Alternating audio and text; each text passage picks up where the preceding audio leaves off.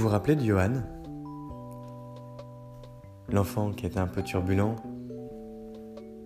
qui volait, mentait et tentait d'attirer l'attention, dont je vous ai partagé un moment d'histoire il y a quelques épisodes.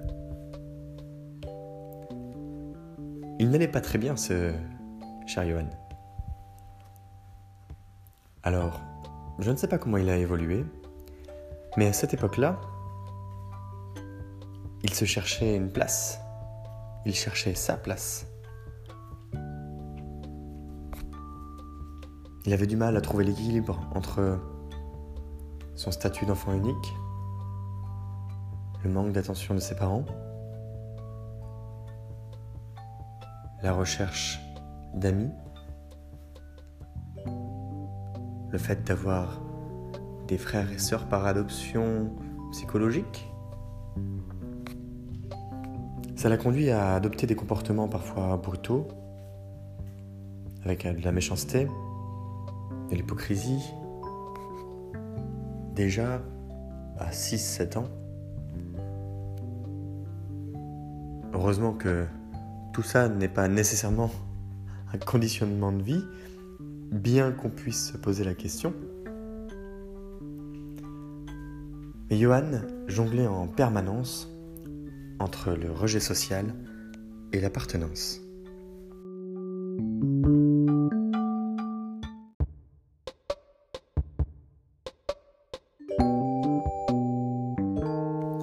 Bonjour, c'est Pierre. Bienvenue dans Les doigts dans le miel, le podcast qui appuie là où ça fait du bien. Le rejet social et l'appartenance sont des flux de notre quotidien. On côtoie ces deux dynamiques parallèles, entremêlées, en permanence. Ils se complètent à la manière de muscles antagonistes ils fusionnent comme un même corps. Ils se séparent comme deux bouts de gâteau qu'on écarte l'un de l'autre. Mais leur histoire est une seule histoire,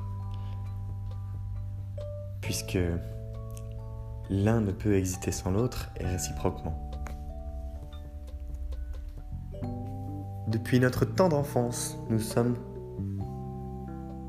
à la recherche d'appartenance. Nous sommes des animaux sociaux. On a besoin de l'autre pour exister. Et le degré d'indépendance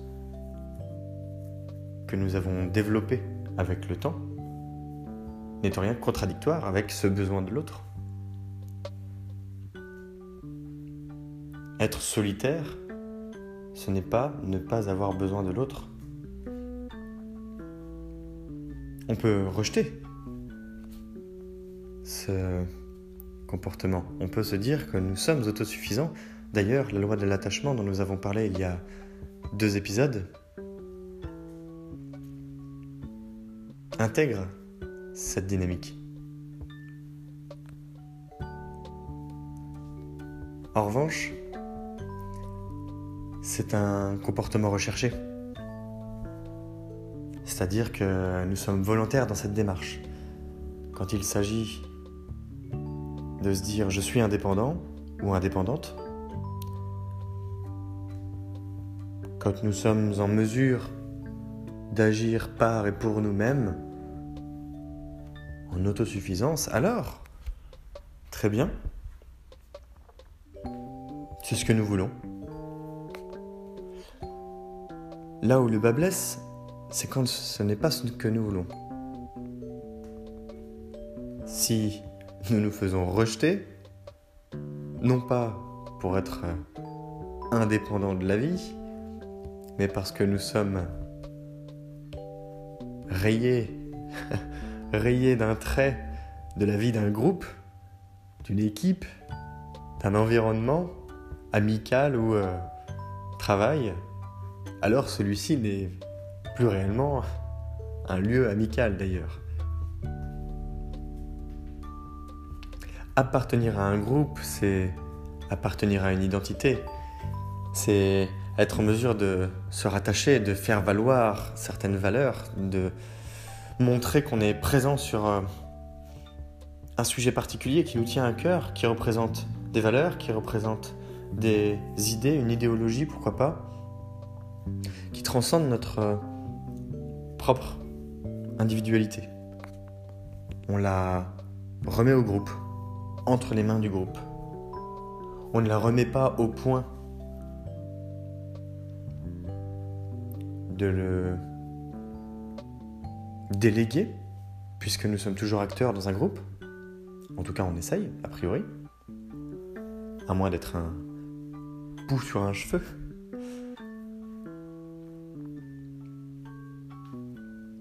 Ça peut être dans une équipe de foot, ça peut être dans un club de voile, ça peut être au sein d'une troupe d'artistes, de cirque, de musique. On peut le voir dans un environnement collaboratif, dans les milieux associatifs et professionnels.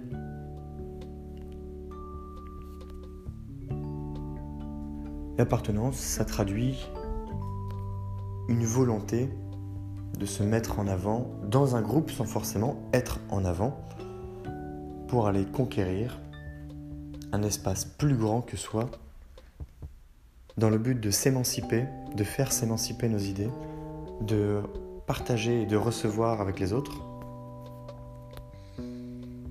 pour le meilleur et pour le pire, mais de là dépend nos actions.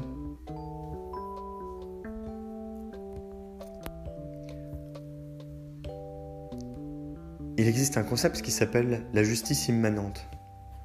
Grosso modo, si vous n'êtes pas honnête avec vous-même, cela va se traduire et se trahir dans vos actions pour finir par apporter des résultats malhonnêtes.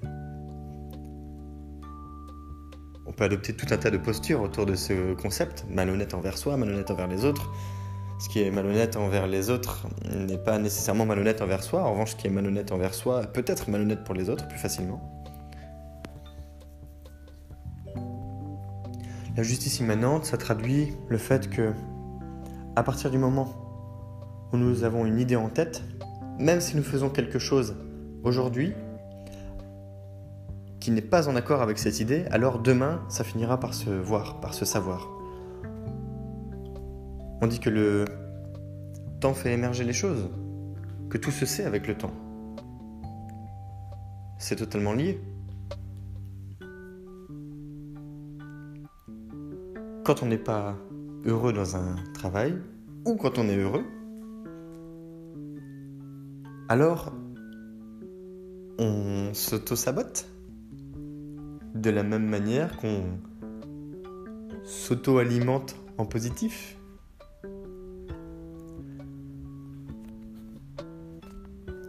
Je vais prendre l'exemple de la sortie de route, puisque c'est le chemin de ces prochains épisodes et de celui-ci.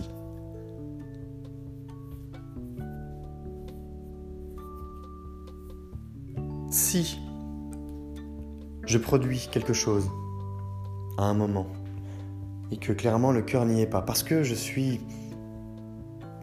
Ce n'est pas moi, parce que je ne suis pas à l'aise dans mon environnement, parce que je me cache, parce que je me voile la face, parce que je n'ai pas confiance parce que je suis lâche, parce que je fais la technique de l'autruche, parce que je suis blessé dans mon ego, parce que tout un tas de raisons qui font que je trahis cet état d'esprit dans mes actions, alors même si je camoufle tout ça,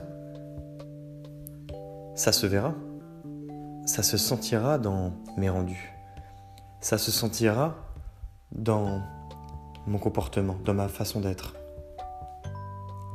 Et même dans mes gestes. Mon savoir-faire et mon savoir-être vont être impactés. C'est évident. C'est évident, mais on se voile la face. Bien souvent.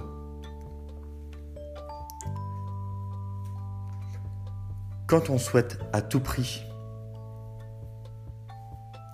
appartenir à un environnement parce qu'on s'y accroche ou parce qu'on veut y arriver, alors il y a de fortes chances qu'on y arrive, la question étant, et oui, à quel prix? À tout prix, ça veut bien dire ce que ça veut dire. C'est la priorité numéro une, ça passe devant tout le reste. Imaginons que vous faites du foot. Vous avez un dîner avec votre moitié ce soir. Et vos amis vous appellent. Et vous disent Mais non, mais non, viens, on va jouer. On a, un match ce week-end, c'est important. Il euh, faut qu'on se fasse un entraînement. C'est un five, ça va être 30 euh, minutes. 30 minutes intenses, mais 30 minutes. C'est à 20h. Et vous allez dire à votre moitié Ah, mais tu comprends, j'ai un match important. Faut que j'y aille. C'est la priorité numéro une. La question n'est pas de savoir si dans le reste de l'environnement, vous êtes OK avec ça ensemble, ou seul, mais vous montrez ce que vous faites passer en premier sur l'instant. Les raisons peuvent être très bonnes d'ailleurs. Cela peut même être un, signe d'encouragement. Il se peut aussi que cela trahisse un désintérêt, un intérêt pour un désintérêt, un désintérêt pour un intérêt, et vice-versa. C'est une combinaison relativement agile. Rejet social et appartenance. La fuite de l'engagement pour l'engagement. Ce qui n'est pas exactement la même chose euh, comparé au rejet social et à l'appartenance, bien que les principes actifs soient semblables.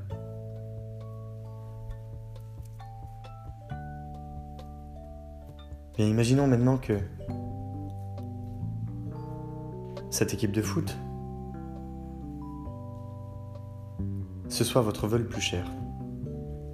Vous savez que vous pouvez monter avec ça. Monter en, puissance, monter en performance, monter en compétence, monter d'une division à une autre, devenir sportif de haut niveau. et pouvoir un jour devenir champion, le ou la champion. Rajouter un.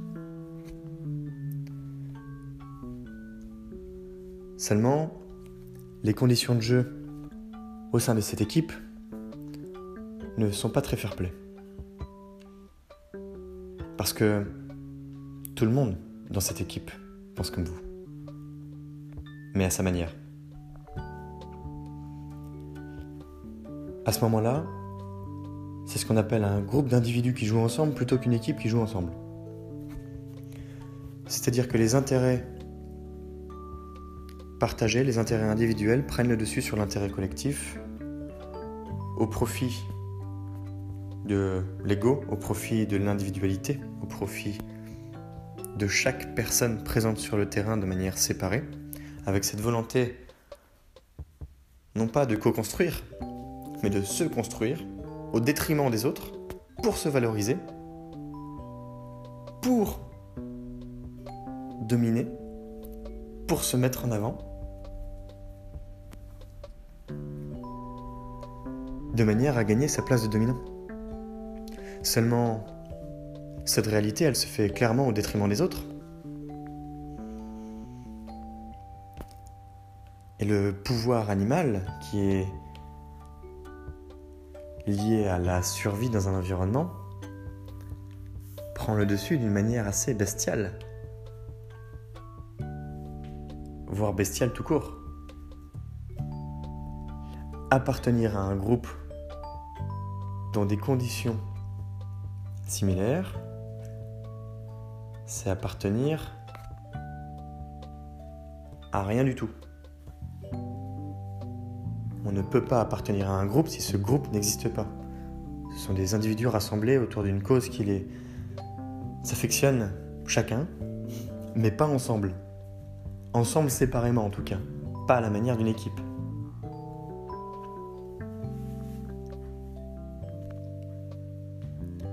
Alors, bien souvent, le comportement du dominant met en avant le comportement des dominés.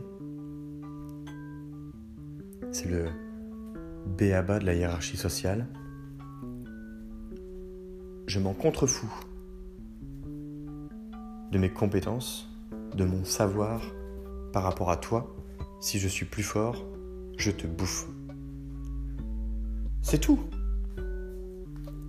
C'est pour ça qu'il y a des cons au management, parce qu'ils ont eu une plus grande gueule à un moment, et que ce sont bien souvent les branleurs d'école de commerce ou d'ingénieurs qui ont un peu plus la tchatch que les autres et qui savent maîtriser l'art du langage. Ils profitent de votre euh, silence ou de votre capacité de résistance, même de votre résilience, qui peut devenir un modèle mental d'ailleurs, négatif pour soi. Résilience ne doit pas être confondue avec euh, la souffrance, c'est normal et c'est tous les jours. Enfin, il profite de cela pour s'emparer du pouvoir. On y revient. Le pouvoir, c'est tout. Le pouvoir, c'est un semblant de tout. Parce qu'on peut être une personne qui a l'impression d'avoir du pouvoir, mais dans sa tête. On peut être une personne qui a l'impression d'avoir du pouvoir au sein d'une équipe, et pourtant être détesté. Seulement entre ce qu'on observe et la réalité.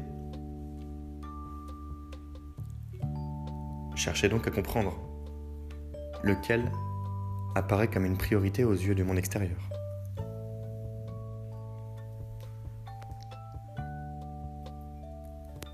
Dans ces conditions, lorsqu'un dominant à l'ego impressionnant devient fédérateur, eh bien, le groupe se soude d'une manière hypocrite. Non seulement cet état d'esprit est faux, mais il est entretenu il devient la réalité. Et toutes ces personnes si joliment rassemblées autour de notre dominateur, de notre dominant, notre dominateur, non,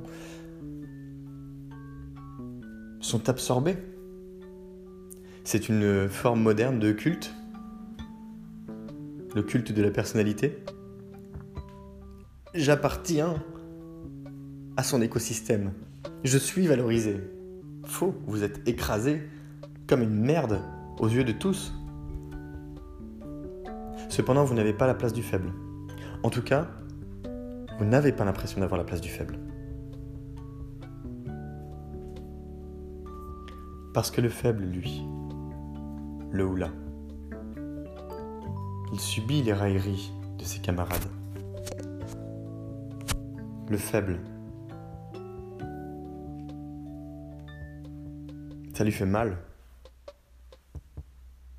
et ce n'est pas pour prendre le ton de Jean-Paul Rouvre, mais ça lui fait mal.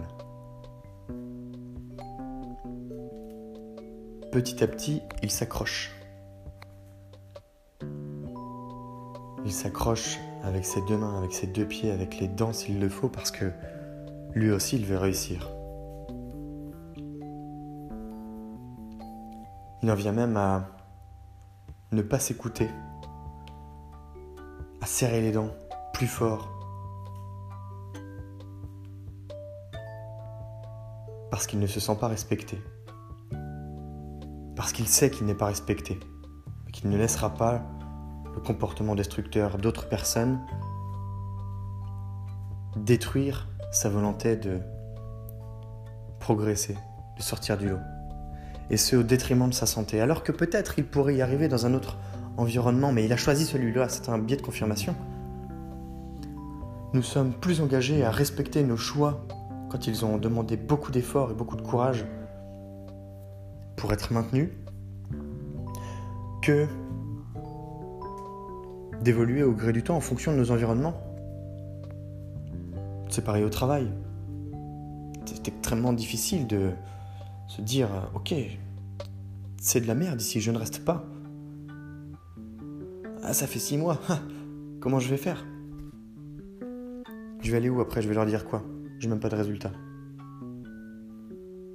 Et oui, parce qu'à ce moment-là, en plus, la faute est sur nous. Je ne fais pas comme tout le monde. Je ne me sens pas comme tout le monde. Pourquoi est-ce que je suis rejeté? Pourquoi est-ce que moi-même, du coup, je rejette tout ça? Ça ne me convient pas. Mais je m'en fous, j'y arriverai. Alors une victime qui résiste, une victime qui, peut ne pas se positionner en tant que victime d'ailleurs, qui peut avoir un comportement de créateur, mais qui est victimisée par cette domination sociale, elle est petit à petit poussée à bout. Poussée à bout vers la violence, poussée à bout vers les extrêmes, poussée à bout vers la fatigue nerveuse, parce que c'est une charge mentale qui s'accumule avant tout. C'est une cascade de pensées, c'est une cascade de réflexions qui viennent travailler le soir, la nuit, le matin, le midi, pendant les cours, pendant le déjeuner, pendant les prochaines séances de sport. Quand il est à la maison. Alors bonjour la vie de couple à ce moment-là. Quand vous souriez, mais que ça se voit que vous êtes fatigué, au bout d'un moment, ça ne passe plus inaperçu. Et ça, on vous le reproche, à vous. Ah oui, c'est vous qui êtes fatigué, pas les autres.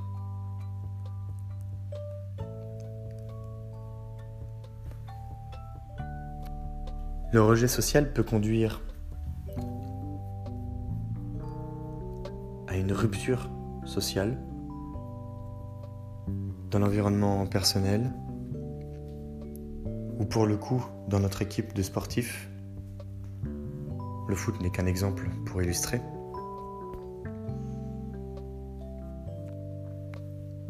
Qui plus est,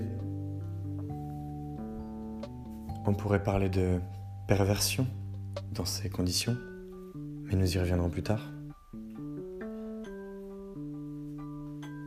Le moment où vous vous rendez compte que vous ne pouvez pas, que vous ne voulez plus appartenir à un groupe, parce que vos valeurs ne correspondent plus à l'environnement qui existe, à ce moment-là, il faut choisir de ne plus appartenir à ce groupe. Il faut choisir et ne pas ne pas choisir. Il faut prendre les devants. Il faut dénoncer ce comportement. Et si ce n'est pas votre combat, assumez au moins de ne pas en être. Se taire, c'est accepter. Se taire, c'est dire de toute façon, c'est pour les autres. Ça ne me concerne pas. Hop. Cheval de campagne avec des œillères. La taupe. Impossible de voir plus loin que le bout de son nez et Dieu sait qu'il est gros. Hypersensible mais très gros.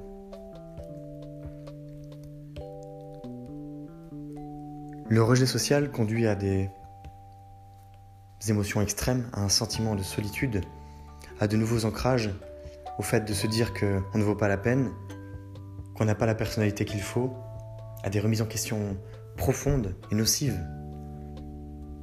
lorsqu'elles sont liées à de la soumission, de la persécution, à un manque de sens. Et oui, le sens finit par disparaître. Votre volonté d'être le super compétiteur, elle finit par être abandonnée au détriment de ces idées noires qui rongent vos pensées.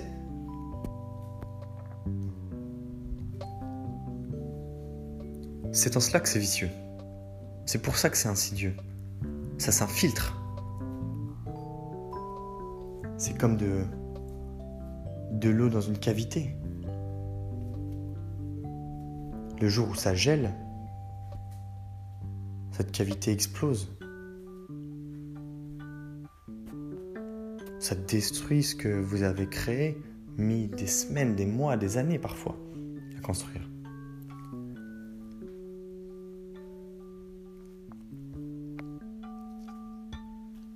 Le rejet social, ça conduit à la violence, gestuelle, verbale, comportementale, sentimentale.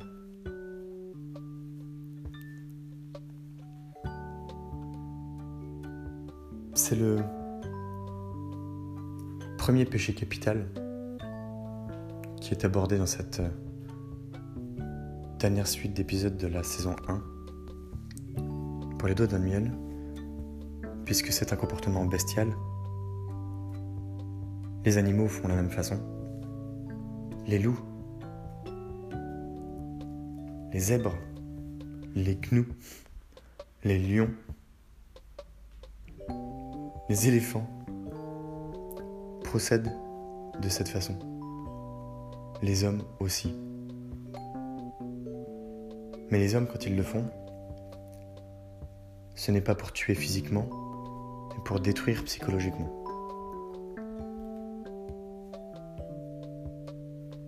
Et je dis bien, c'est pour détruire psychologiquement. Ce n'est pas un effet de bord, c'est un comportement volontaire, une posture que l'on adopte, qui peut avoir des conséquences irréversibles, en tout cas des impacts très sérieux sur toute une vie.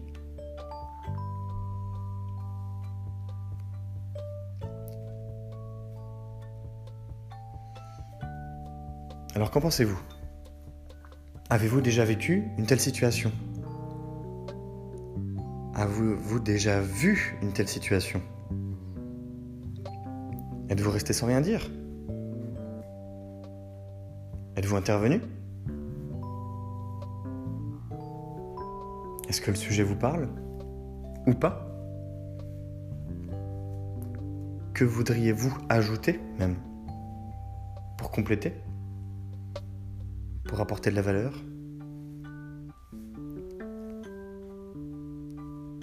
Vous pouvez faire comme nos amis qui sont intervenus dans les épisodes précédents et laisser un message vocal sur Encore directement, sur l'application Encore, que je puisse l'intégrer dans un prochain épisode, de manière à co-créer ce podcast.